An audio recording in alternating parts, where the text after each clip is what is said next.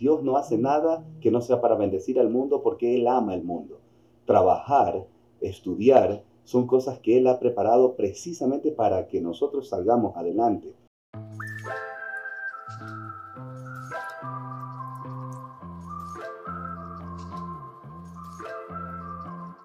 Bienvenidos a todos a este nuevo episodio del Estandarte. El día de hoy estamos con Rolando Rala. Él tiene tres hijos, está casado hace ya casi 23 años, estudió pedagogía clínica y coaching en inteligencia juvenil e infantil. Bueno, un gusto tenerle aquí. Muchas gracias por tomar el tiempo. Creo que vamos a tener un, un muy buen episodio el día de hoy. Gracias. Sí, es, muchas gracias por estar con nosotros en el estandarte y como le estábamos diciendo un poco antes, vamos a arrancar con el reto de los 7 segundos antes de pasar al tema principal del episodio, tener esta, esta breve sección donde vamos a turnarnos para hacer preguntas y va a tener 7 segundos para respondernos, si siente y si está listo. Ok, vamos a ver si puedo. ok, vamos a empezar con una fácil de mi parte, ¿sí? Tiene que nombrar cuatro carreras universitarias. Ok, pedagogía, contabilidad, medicina y, leyes. Perfecto. Una un poco, poco más entretenida, yo diría tal vez. Ok, cuatro géneros de música latina. Vallenato, salsa, cumbia y merengue. perfecto, perfecto. Vamos con la siguiente. Esta es un poco más... No es tan difícil, pero viene ahí medio tricky, como dirían. Tres países que en su bandera tengan rojo, azul y blanco. Francia,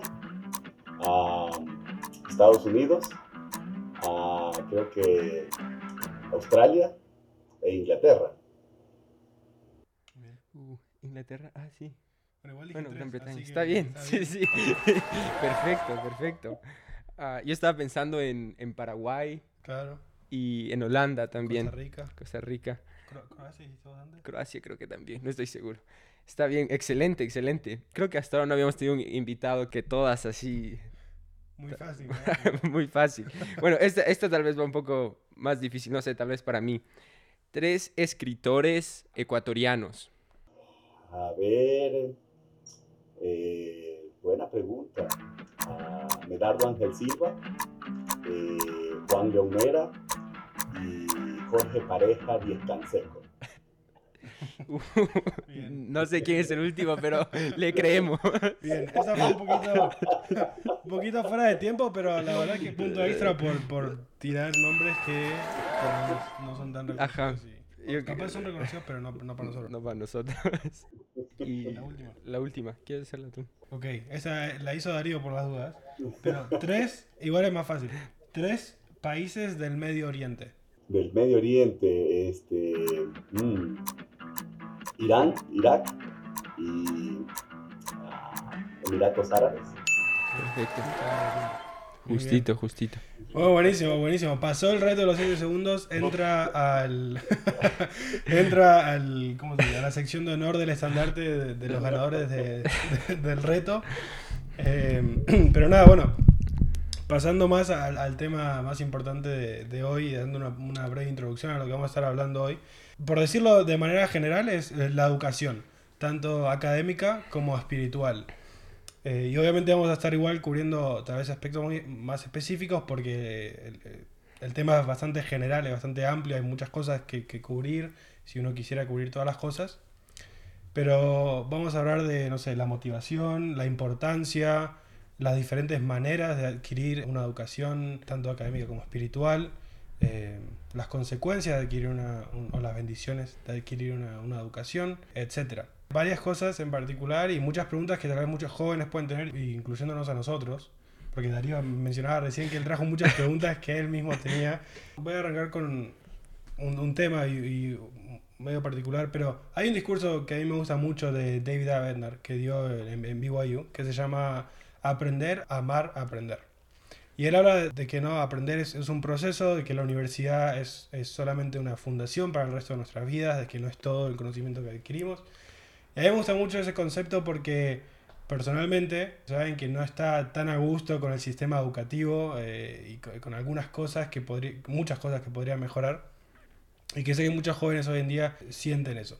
Pero yo siempre me enfoco en la importancia de aprender a aprender. Entonces no importa lo que uno haga, tiene que aprender a desarrollar ese proceso de, de, adquirir conocimiento. A mí me gusta mucho leer, por ejemplo, y es una de las mejores maneras en las que yo siento que personalmente adquiero conocimiento. Entonces siempre trato de leer libros de diferentes temas, de cosas que me gustan, de una variedad, para apoyar lo que voy, a, voy aprendiendo en la universidad.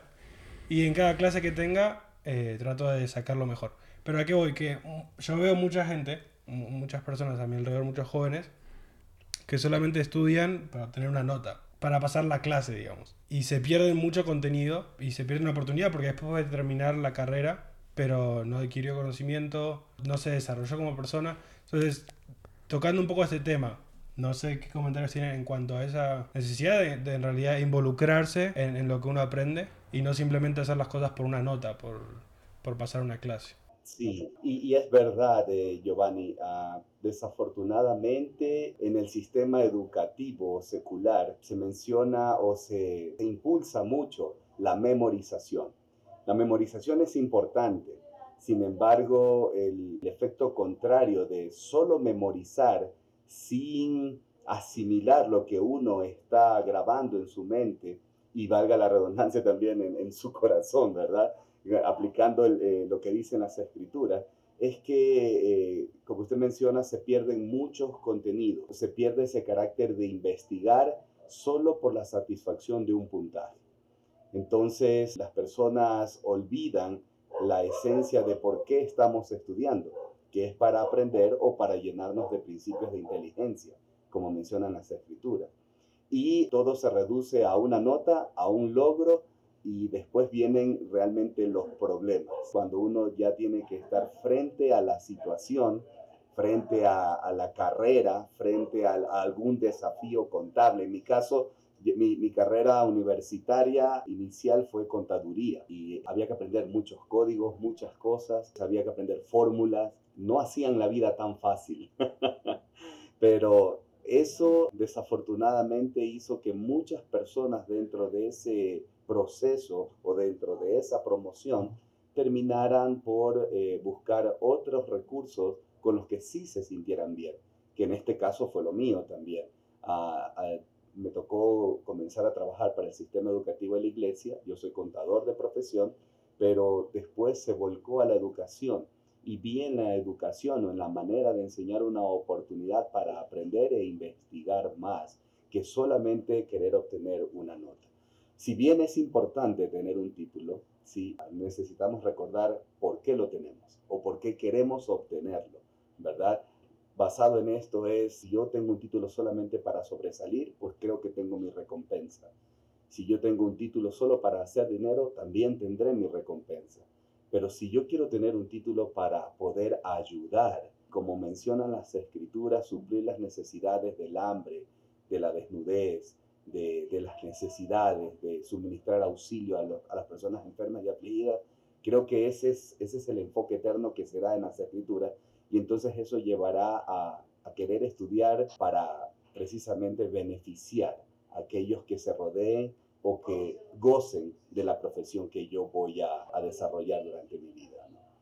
Excelente, claro. Y de hecho yo tengo, tengo una pregunta con eso. En mi caso, por ejemplo, este semestre tuve que tomar algunas clases que no estaban relacionadas a mi, a mi carrera directamente, eran clases más generales.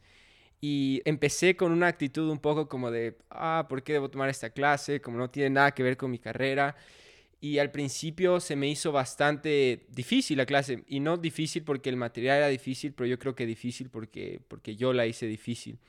A medida que, que pasó el tiempo, empecé a, meterme más en la clase, meterme más en el contenido, hacer las lecturas a conciencia y empecé a, disfrutar más la clase, empecé a disfrutar, aprender, obtener ese conocimiento. Y para mí es, es muy importante el, el, disfrutar el proceso del aprendizaje para poder aprender, para poder internalizar ese conocimiento.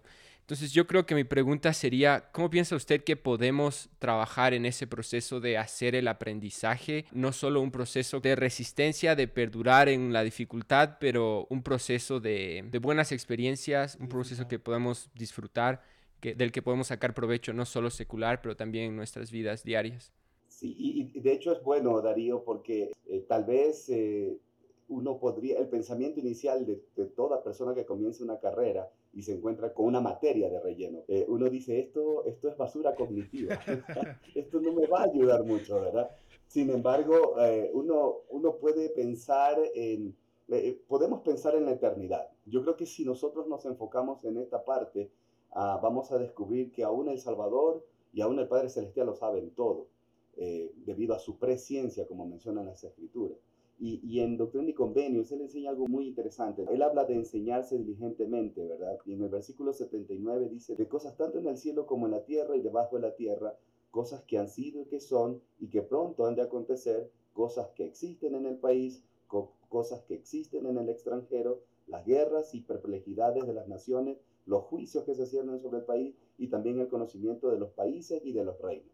Ahí está conjugado todo, ¿verdad? Y ese, ese relleno inicial que uno piensa, uno dice, bueno, pero ¿cómo me va a servir esto para después? Forma parte de nuestra cultura general y permite que nuestras relaciones interpersonales con otras personas y otras culturas se fortalezcan y entonces, como dicen los jóvenes ahora, que es interesante cuando alguien tiene un tema de conversación. Mientras que si una persona lo ve de manera displicente, ¿no? Lo que usted dijo, ¿no? Le puse la actitud y le metí muchas ganas y eso permitió que mi, mi visión cambiara. Es exactamente lo que finalmente el plan busca, ¿no? El plan de salvación, el plan de estudio, todo. El que usted tenga tanto conocimiento que pueda eh, facilitársele el, el mejorar sus relaciones interpersonales, ¿no? E, eso es como alguien que dice, yo solo quiero aprender a manejar, pero no me hablen nada de cambiar las llantas porque me ensucio las manos. no funciona, ¿verdad? Uno tiene que aprender que el carro se va a ensuciar cambiando las llantas, que, que, tendrá que cambiarle el líquido de frenos, el líquido de aceite, y uno tiene que ir aprendiendo todas esas cosas. No necesariamente significa que las va a hacer, porque hay personas especializadas para realizarlo, pero aún incluso uno podría tener una buena conversación con alguien que realice este trabajo a causa de lo que uno sabe, mucho o poco, y poder aprender más de aquellas personas. Entonces, se, vuelve de esa manera, ¿no? Eh, verlo como usted lo menciona, desde un punto de vista, ok, esto me va a servir para yo poder mejorar mi comunicación con otras personas. Debo aprender. Y como dicen las escrituras, yo debo obligarme. No solamente decir, no, me resisto a esto y esto, por favor, no, voy, no me den esta materia. Eh, es, parte de, es parte de lo que va a formar todo su, su bagaje de conocimiento, ¿no?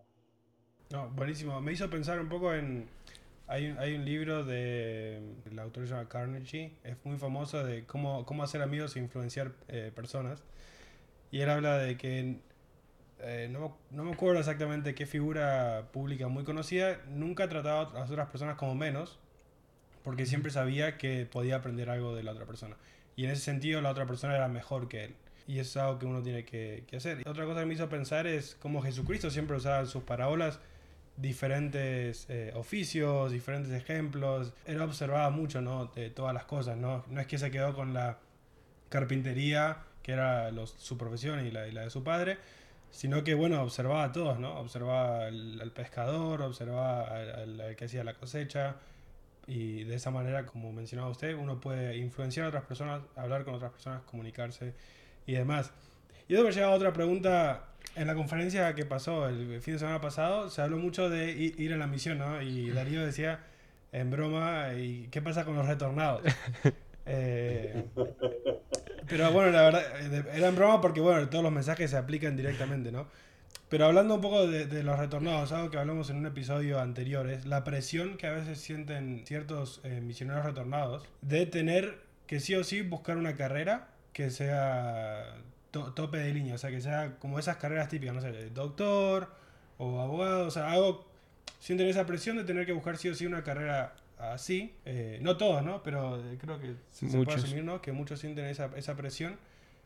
Y por lo menos mi punto de vista es que es, es, importante que uno en realidad lo que uno siente que tenga, tenga, que hacer y que no necesariamente, si bien se anima, se invita a todos ¿no? que hagan una carrera universitaria, pero no sé si alguien quiere ser panadero, carpintero, por ejemplo, no hay una carrera universitaria. Y mientras esa persona sienta que ese es su oficio y se encargue de ese oficio, tal vez tiene que hacer algún curso o cosas para mejorar lo mejor que pueda. Mientras esa persona se esfuerce al máximo por, por ser lo mejor que él puede en su oficio, para mí eso es, eso es correcto. Y no, sé si todos tienen ese punto de vista o si, o si sienten así, por eso tienen esa presión. Entonces, ¿qué, qué podemos comentar en cuanto a, en cuanto a esto? Es, es interesante, amigos. Eh, eh, aquí en Latinoamérica, básicamente, ¿no? En, en toda la parte de, lo que es Sudamérica o Latinoamérica, existen eh, siempre dos cosas. Y yo veía esto en algunos compañeros de la misión hace, hace mucho tiempo. Ellos, ellos tienen sus carreras ahora, pero inicialmente para reunir para su misión encontraban un oficio, algo en lo que podrían trabajar o en lo que podían trabajar para poder salir adelante. En el caso de, de Latinoamérica, eh, el oficio a veces formará parte de nuestra carrera. Y, yo recuerdo alguna vez alguien mencionaba, ¿no? Busque una carrera y busque tener un oficio. Yo recuerdo mi padre, él era electricista y, también sabía pintar y, sabía hacer un poco de cosas. Entonces yo le pregunté, ¿cómo aprendió eso? Eso se le enseñó la vida y la experiencia. Aparte de eso, él tuvo sus estudios en electricidad, ¿no? No llegó a tener una universidad. Eh, el colegio de él se quemó, no pudo recibir su título, no pudo continuar la universidad, pero hizo de, esa, de ese oficio su profesión. Y creo que lo, nuevamente lo mejor de todo es que cuando él veía a alguien nuevo, especialmente un joven universitario, ingeniero, alguien que llegaba al trabajo con su título, él observaba que llegaba con algunas deficiencias.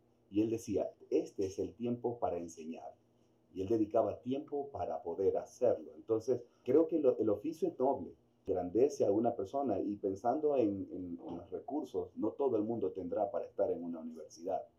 Eh, el Elder Costa alguna vez conversando con él dijo, dijo esto, ¿no? Que él tenía su hijo que le dijo, papá, yo voy a estudiar leyes. Y entonces eh, él, él, le dijo, bueno, hay muchos abogados en, en Brasil. Ah, yo solamente te pido algo, que si tú has decidido tener esta carrera, te esfuerces por ser lo mejor que puedas en esta profesión y tratar de ser el, mejor. Y yo podría decir que eso se aplica tanto a una carrera para el que puede pagarla o tiene cómo hacerlo, como también para alguien que tiene el oficio. Si yo pudiera decir algo de la electricidad, creo que soy muy inútil en eso. Aunque mi papá era electricista, ¿verdad? Pero yo recuerdo mi época de colegio y era mi padre quien me ayudaba a hacer los trabajos, lo hacíamos juntos, y, él siempre observaba mis, eh, mis circuitos, que es como comienza uno a aprender de electricidad, y los cables todos chuecos, disparejos y todo lo demás. Y él con mucha paciencia tomaba un alicate y comenzaba a templarlos para dejarlos uniformes. ¿Qué podemos aprender con un oficio, con una carrera? Disciplina. Entonces es básico, es necesario y no importa si no voy a la universidad, eh, no porque no quiero, pero tal vez porque no tengo, pero un oficio puede ayudarme a mí a salir adelante. Lo, lo digo como, como alguien que vivió en su padre el que el oficio permitió proveer para la familia. Y él teniendo una visión de o entendiendo lo que la iglesia le enseñó sobre la importancia de los estudios, lo que hizo fue decir, ok, yo quiero que ustedes vayan al siguiente nivel. Yo no pude porque se me quemó el título y nunca me lo dieron y no pude decirle a alguien que tenía conocimientos de electricidad. Pero ustedes no se les ha quemado el título, así que vayan, vayan y vayan un peldaño más. ¿no? Y es lo que él siempre incentivaba a, a los hijos, en este caso a mi hermano y a mí. Excelente. Y relacionado, yo estaba pensando un poco en la priorización de los estudios y estaba pensando que tal vez el pensamiento de esto varía entre las personas. Muchas veces personas piensan que no es tan importante, ven la necesidad de, trabajar y hacer dinero para proveer en la familia y, y, sé que hay situaciones complicadas variando de la persona, pero ¿cómo piensa usted qué tan prioritario es, es estudiar? Si pondríamos como en una escala, ¿en qué posición estarían los estudios como prioridades en nuestra vida, tanto espiritual como académico? Respondería con una, una escritura, ¿verdad? Y, y, la escritura dice, hasta ese grado le llevará la ventaja en el mundo venidero. que, o sea, a veces nuestra visión es limitada y pensamos que solamente va a servir para esta tierra y olvidamos la eternidad, ¿no? Cuando leo las escrituras, podría yo aburrirme si las leo eh, pensando eh, en, lo, que tengo al frente nada más, en mis problemas, en mis desafíos.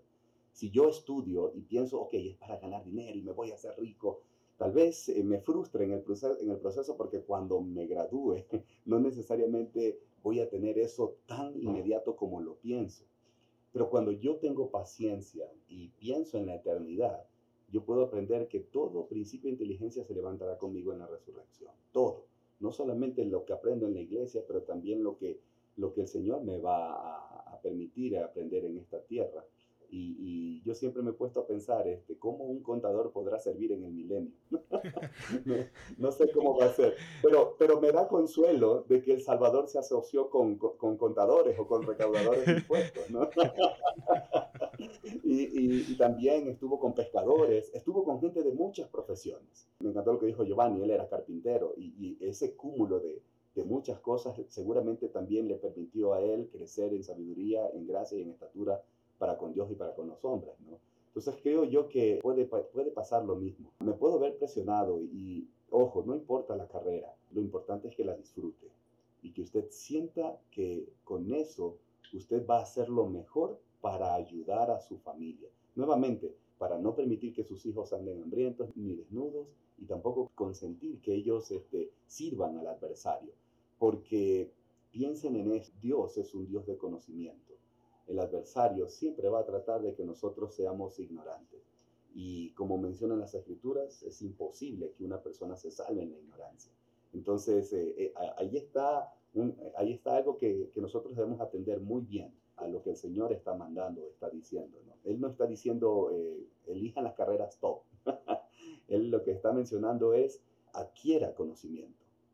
Yo lo necesito después. ¿Cómo va a ser? Es algo que yo no sé. Pero si El Salvador tiene en su iglesia apóstoles de diferentes profesiones, eso es una visión de que Él puede utilizarnos de cualquier manera para lograr sus propósitos. realmente creo que eso es muy acertado todo lo que estaba comentando recién. O sea, al fin y al cabo, cuando resucitemos, no creo que nos llamen por nuestro título. Eh, no creo que importe realmente, sino, sino que va a llamar, eh, lo que va a importar va a ser eh, el conocimiento que adquirimos y si lo, y si lo podemos demostrar. Por eso volviendo a las personas que tal vez hacen todo por pasar la clase o adquirir solamente el título, si no adquirió ningún conocimiento, poco, poco se va a levantar con él el día de la resurrección. Eh, perdón, como dice la escritura, ¿no? ya, ya tienen su recompensa, porque están pensando solo en el momento. Exacto, no, y como comentaba usted antes con, con el ejemplo de su padre, yo pensaba tanto en mi papá, pero aún más en mi abuelo, porque él quedó huérfano a, corta edad y, por las situaciones de, la vida, él, nunca pudo eh, tener una carrera universitaria. Pero por las enseñanzas que le había dado eh, su papá en, en corto tiempo de vida, él se desarrolló tanto en tantos oficios, en cada lugar que iba realmente siempre destacó por su disciplina, por su esfuerzo, su dedicación, la resiliencia que tenía y inculcó en, mi padre y en mi tío eh, un, espíritu de educación, de, adquirir conocimiento, de buscar un hambre por, por, ser mejor, que mi papá después transmitió a mí, a mis hermanos. Mi papá hoy en día es ingeniero. Y mi abuelo, me acuerdo que cada vez que yo lo iba a visitar, siempre tenía un libro diferente en la mano, tenía una biblioteca eh, muy grande y no tenía un título universitario pero realmente creo que cuando resucite todo el conocimiento que va a tener es, muy valioso. ¿no? Eso pensaba un poco por lo, por lo que comentaba antes. Y recuerden que tendremos el tiempo para perfeccionarnos. Eh, eh, eh, yo, yo estoy más que seguro que ellos no lo hicieron no porque no quisieron, sino porque tal vez vivían en pueblos tan alejados que no había acceso a ese tipo de educación en ese tiempo. Pero si se les hubiese permitido hacerlo, seguramente estaríamos hablando de, wow, eh, alguien con, un premio muy importante, porque es gente que tenía disciplina y, buscaba aprender eh, tanto por el estudio como por la fe, ¿no? Debieron tener esas, esas, buenas experiencias. No, totalmente. Y ahora, para, para mover un tema, obviamente todavía relacionado, pero a un enfoque que hace mucho presidente Nelson en, en todos sus mensajes, especialmente recientemente, es el uso de nuestro tiempo y, todas las voces que tenemos a nuestro alrededor y cómo priorizamos las voces que escuchamos, como mencionaba recién Darío, está relacionado a eso. Un libro que yo leí hace poco se llama Deep Work y habla de que una de las capacidades más necesarias en el siglo XXI es la capacidad de trabajar centrado, sin distracciones, que por la cultura que hoy tenemos, hoy en día, muy pocas personas, un poco jóvenes especialmente, tienen esa capacidad de, bueno, sentarse y, hacer algo difícil sin distraerse, concentrarse. Pero que es uno de los superpoderes del siglo XXI.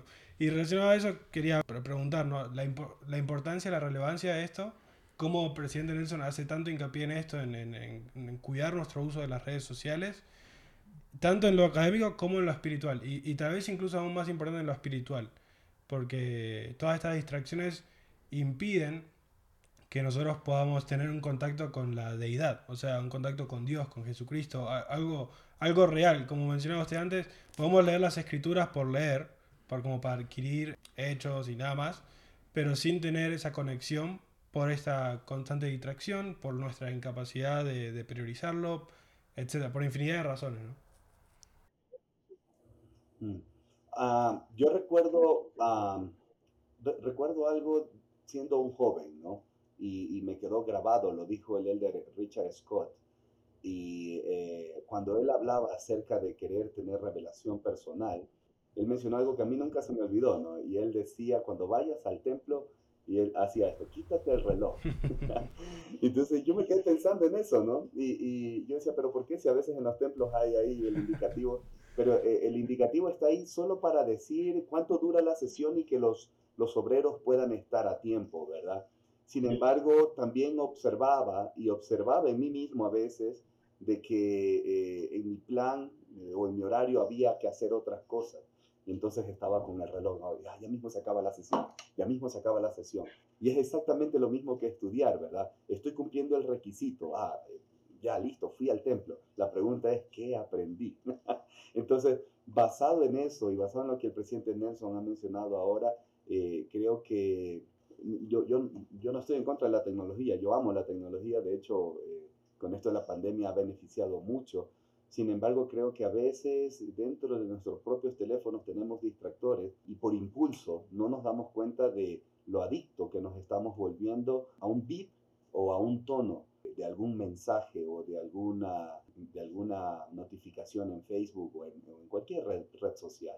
Entonces, eh, nuestra atención realmente no está tan centrado en querer aprender algo, ya sea que estemos leyendo un libro electrónico o ya sea que estemos leyendo las escrituras en electrónico o en físico. Creo que en físico es mucho más fácil porque eh, podemos poner esto o, hacer exactamente lo que dijo Elder Scott, ¿no? Quítate el teléfono. Lo que, lo que yo quisiera decir es, quitémonos las distracciones que sabemos tener. Y podemos hacer un pequeño ejercicio si durante cinco minutos yo soy muy dependiente del celular, entonces yo estoy teniendo problemas. Y esos problemas eh, los voy a llevar a la reunión sacramental, no los voy a llevar al templo porque me, hacen dejarlo en un locker, ¿verdad? pero, pero voy a estar así inmediatamente cuando salgo. Si cuando yo me despierto lo primero que veo son las redes sociales, yo tengo un problema.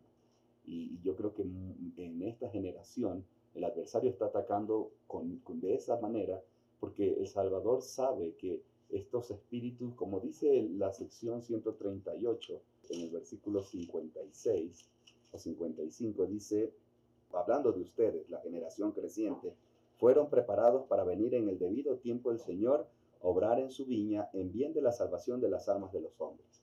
Cualquier cosa que tenga que ver con retrasar su intelecto o rebajar su espíritu, pues el adversario sabe que no podrá, no, no podrá ser posible esta parte de la salvación de las almas en la viña del Señor.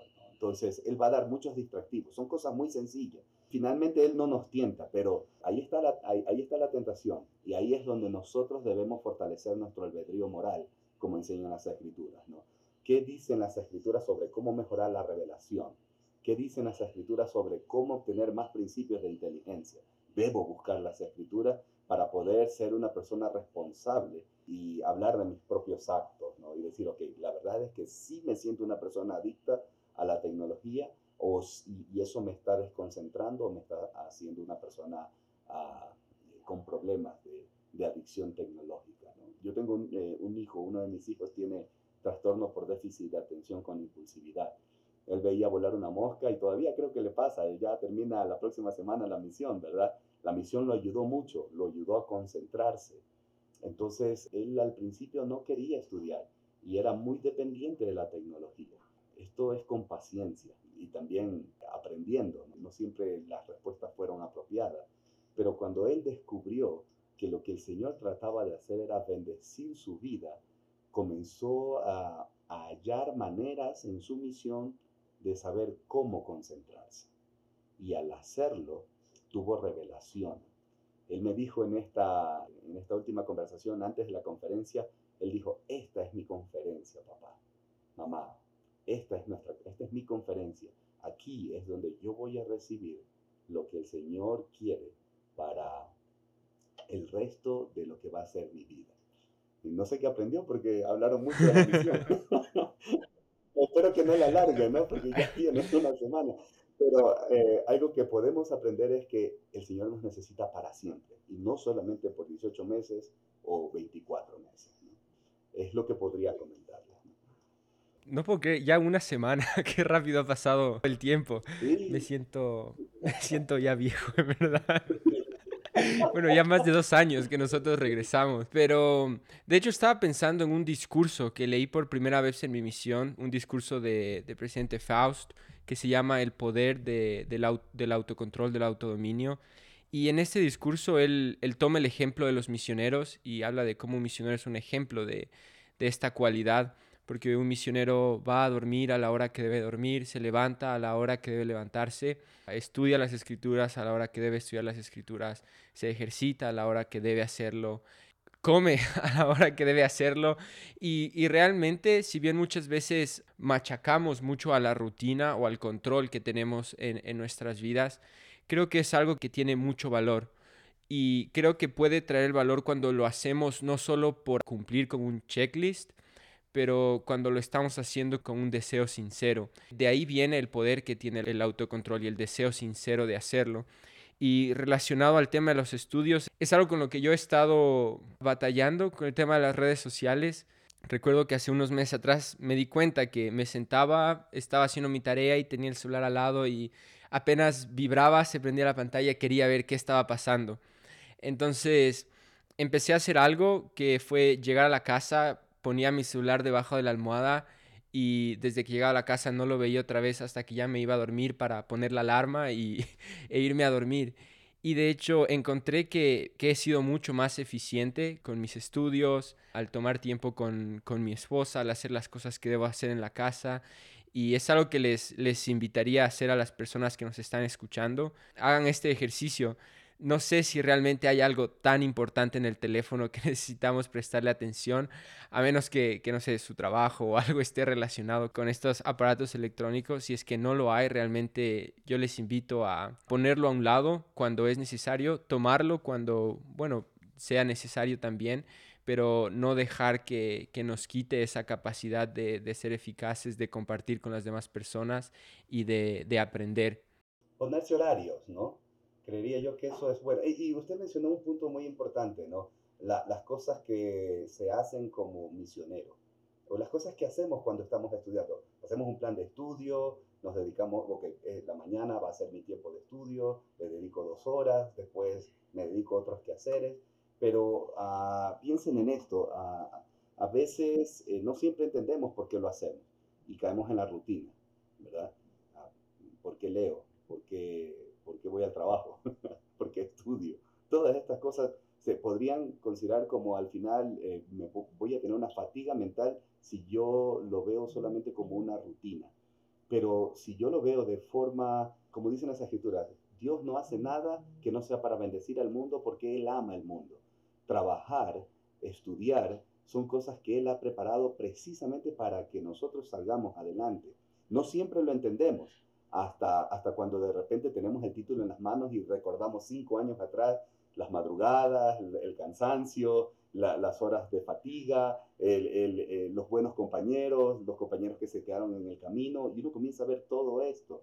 Pero lo más interesante es que podemos ser como Adán, aunque no entendamos todas las cosas, hay, hay, un mandamiento que Él ha creado o que Él ha diseñado o que Él estableció y nosotros aceptamos antes de venir a este mundo, a causa de nuestra fe excepcional, como dice Alma 13, y es que íbamos a ser obedientes. Y en el proceso Así como Adán aprendió por qué ofrecía sacrificios en el proceso, nosotros aprenderemos por qué es importante el estudio. Mientras no lo practiquemos, vamos a encontrar mil excusas. Y como decía el Elder Robbins, eh, podríamos caer en una lista de, de, de antirresponsabilidad y podríamos echarle la culpa, no, pero es que los estudios, es mucho tiempo en la universidad, deberían darme el título si yo siempre he sido bueno. Entonces, eh, eh, no, no funciona así. Pero mientras nosotros lloremos porque no nos salió bien ese día o nos alegremos porque nos salió bien ese día o, o aprendamos nuevas cosas, entonces en el proyecto o en el transcurso de ese trayecto de, de, de, de nuestro tiempo estudiantil que, que no acabará nunca, ¿verdad? Entonces nosotros, si somos obedientes, alguien vendrá y nos dará la luz que necesitamos, tal como el ángel llegó, ¿no? Donde Adán, ¿no? Y, y le explicó la expiación. Y entonces ahí entenderemos nuestra materia. El presidente Nelson lo contó con su, cuando a él se le murieron tres niños, no sé si recuerdan ese discurso, y se echó a llorar ante su esposa y estuvo llorando toda la noche. Y la esposa le dijo, bueno, ahora a causa de lo que te ha pasado sabes más y tienes que seguir intentándolo. Entonces es ahí donde uno descubre las cosas que, que, que aprende, ¿no? Y, y, que le sirven oh, de experiencia, como dicen hacer. Justo eh, con lo que mencionaba me hizo pensar en una frase que escuché hace poco, que los mejores cirujanos no son los que tienen el mejor pulso, pero los que tienen el valor de volver y volver y volver a la sala de operaciones. Así es. Y en ese discurso la esposa le dijo, bueno, listo, ya lloraste, ahora levantate y, y volvé, ¿no? Eh, no, pero eh, en verdad es, eso es muy, es, es muy cierto y un poco para ir, ir, cerrando igual y para uno de los últimos temas, estaba debatiendo qué, qué tema hablar porque como te tengo varias preguntas, varios temas que podríamos comentar. Pero creo que el, más interesante relacionado a lo espiritual es, para mí, uno de los principios más eh, poderosos desde que, lo, desde que lo aprendí, desde que trato de aplicarlo, porque creo que es algo que tiendo a, olvidar y volver a, a, recordar y cuando lo aplico eh, se vuelve muy, muy poderoso. Eh, un discurso del presidente Nelson eh, cuenta su experiencia eh, como cirujano. Y él cuenta su experiencia al leer esta escritura en Doctrina y Convenio de que todo reino tiene sus leyes. Y de que si uno aprende las leyes de cada reino uno puede a través del espíritu hacer innovaciones o, o, lo que sea en ese como reino, en ese campo en el que uno esté trabajando o estudiando. Y él cuenta su experiencia al hacer una, una operación en la cual su paciente creo que podría haber fallecido pero a través del espíritu, por el estudio que él había puesto, obviamente, no es que salió de la nada, pero por el estudio que él había eh, puesto, la preparación tan intensa, el espíritu le hizo ver algo que él podía hacer. Y él fue uno de los pioneros en ese tipo de operación, que no me acuerdo qué, nombre tiene, pero fue una innovación y un breakthrough, digamos, en, el campo de, la cirugía a corazón abierto, me parece. Y desde que yo aprendí eso, siempre pensé en la, en la misión dije, bueno, cuando vuelva, cuando estudie, quiero siempre invitar al Espíritu, porque creo que los que tenemos el don del Espíritu Santo tenemos una ventaja por sobre cualquier otra persona que, que no lo tenga. Porque creo que nos puede poner por delante. Y si uno estudia por la influencia del Espíritu Santo, incluso las cosas seculares, creo que uno puede realmente llegar a dominar y aprender a entender las leyes de cada reino, sea programación, sea ingeniería, sea pedagogía, creo que uno puede. Entonces, en cuanto a este aspecto, quería, quería comentar este principio. La influencia del Espíritu Santo en nuestro estudio secular.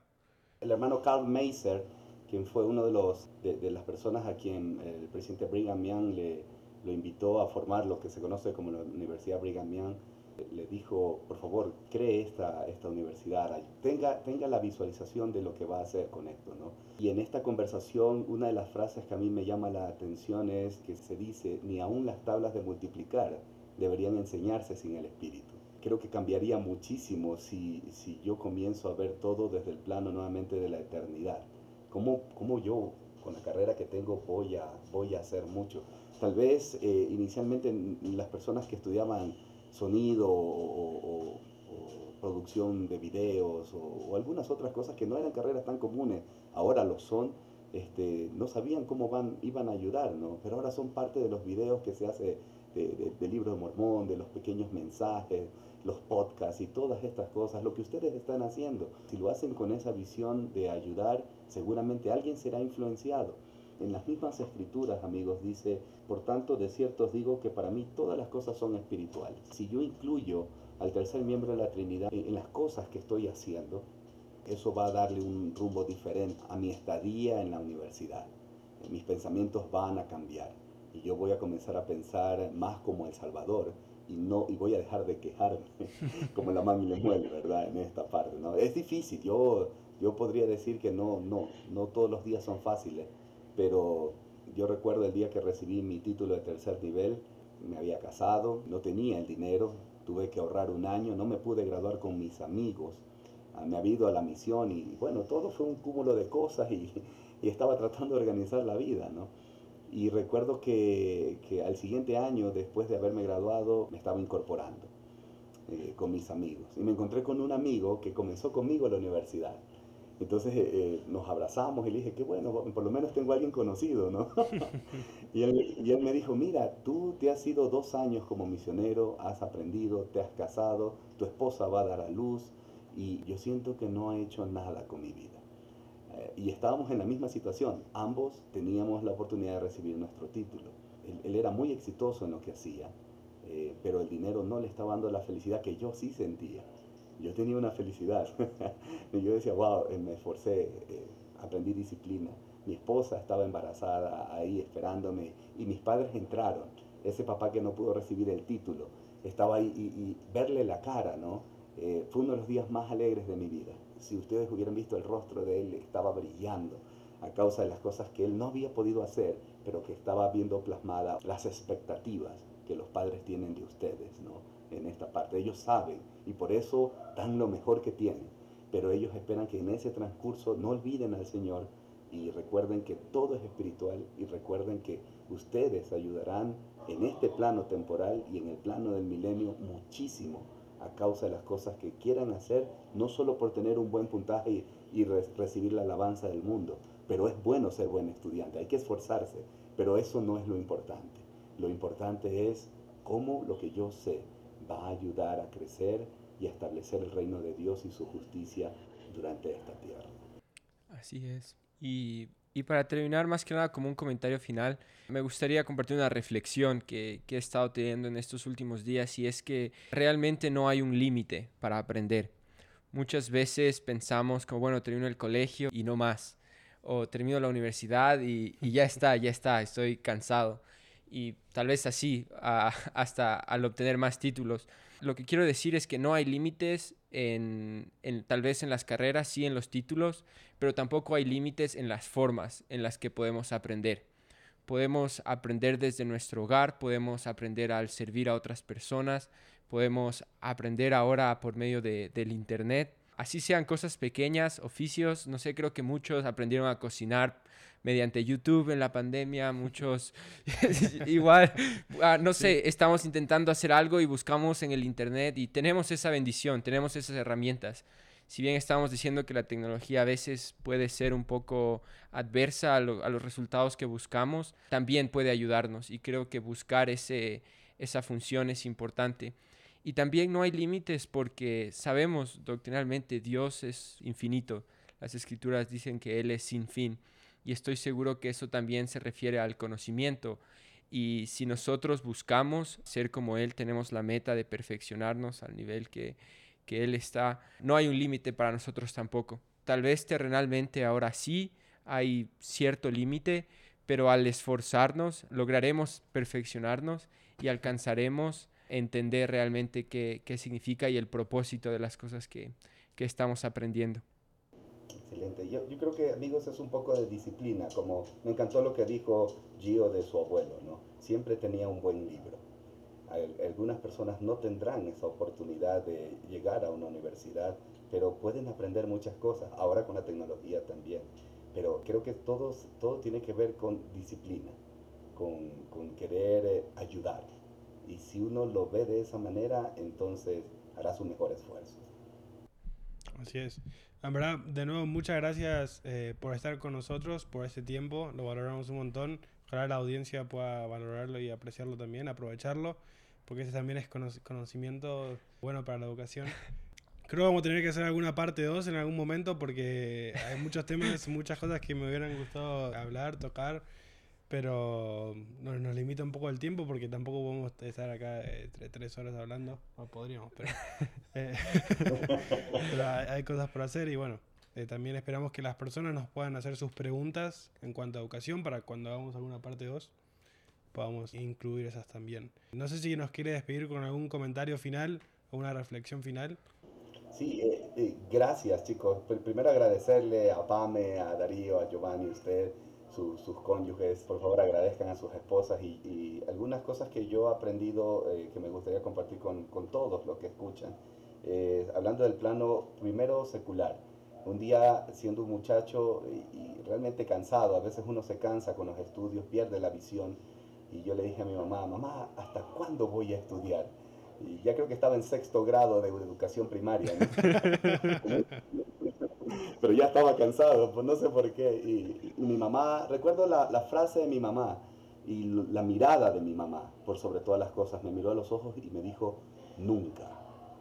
Y eso lo repitieron en esta conferencia. Y cuando yo escuché esas palabras, yo recordé a mi mamá. Y la, la segunda cosa que, que, tiene que ver con el plano espiritual es escuchen a sus cónyuges. Eh, ellos eh, les van a alentar a ustedes a, a dar lo mejor que tienen. Y cuando uno los puede escuchar, pues entonces siente el amor del Padre Celestial, porque e, ellas se, se, interesan por uno, ¿no? O, ellos, en el caso de las hermanas, también se interesan por, por el uno por el otro. Entonces, son las dos cosas que podría mencionar. Eh, no, no, piensen que hay límite, como dijo Darío, ¿no? Ya me gradué y eso es todo. El elder eh, Falabella, un día cuando vino el presidente Nelson y lo dejamos en el aeropuerto y regresábamos, él me preguntó, ¿y qué, qué fue lo último que estudió? ¿Y qué va a estudiar después? ¿Y después de eso qué va a hacer? Y después de un rato yo ya no sabía qué decir. por eso tomé esa determinación de aprender un poco más. Que, el Señor los, los, bendiga y gracias por invitarme. Y pues yo solamente quiero decir que, que estudiar ayuda. Ayuda mucho a disciplinarse, ayuda a parecerse más al Salvador, pero también permite que otras personas puedan ser beneficiadas a causa de los principios de inteligencia que logramos en esta vida.